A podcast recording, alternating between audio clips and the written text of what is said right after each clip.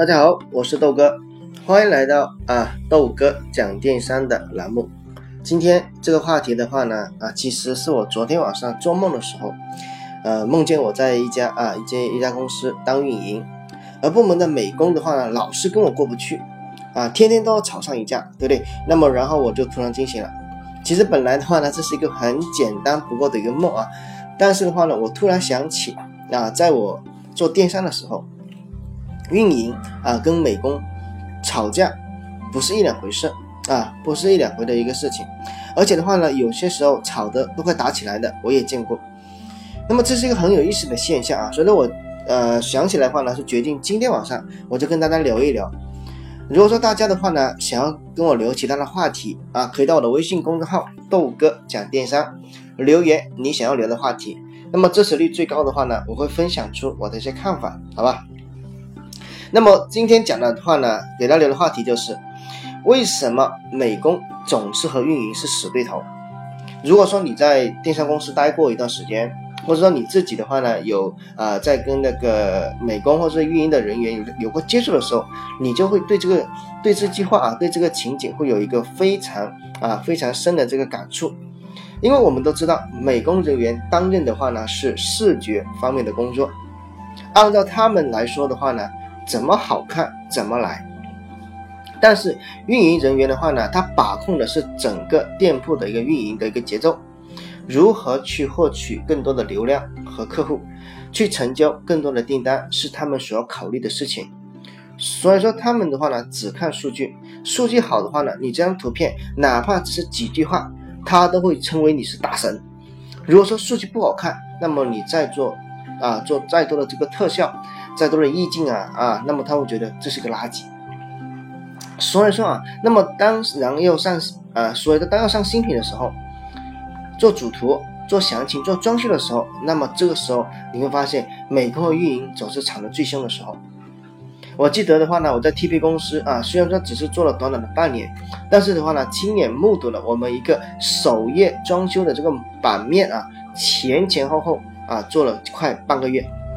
换了五个版本，而且每天运营啊，就是说啊，鸡蛋里挑骨头啊，这里不好，那里不好啊，说这个的设计不行，那个又改一下啊，这个的整个视觉不对，怎么乱七八糟的。所以说，但是美工的话呢，只一直反驳他，哎，你没有眼光，对不对？你不懂得欣赏，这是现在最流行的这种设计方式，等等等等。反正话呢，你每天上班总会看到他们一直在在那里去争吵。那么相互之间的话呢，觉得没有啊，帮我是好好去工作，所以说一直效率是很低的，改了又改，那么最后到了活动快上线的时候，没办法了，因为运营人员啊，只能勉强去啊屈服去凑数，因为在明天的话呢就要上线了，再不上线这活动就没得报了，所以说这就是呃很多时候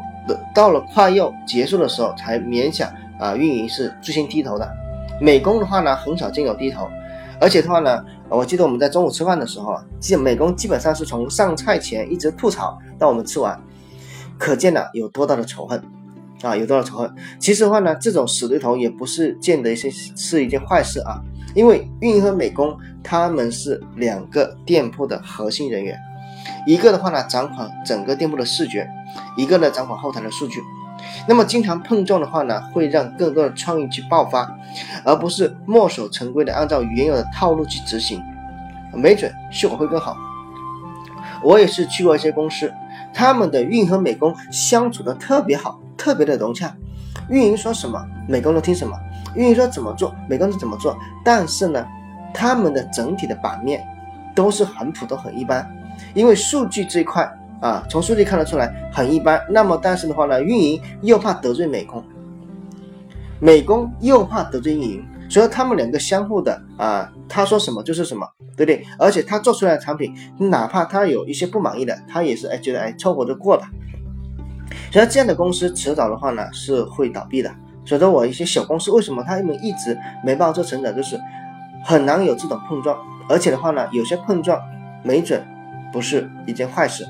啊，所以说这就是呃，为什么美工总和运营死对头？我觉得这是一个非常常态，而且是我觉得是一个好事啊。只有在公司里面啊，任何一家公司，我觉得只有激烈的碰撞，才能够出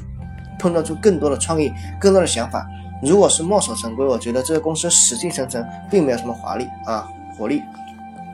好了，那么今天的话呢，就给大家分享分享到这里。如果大家啊觉得喜欢的话呢，可以分享给你的朋友啊，让他们也去了解电商的一些生活是什么样的。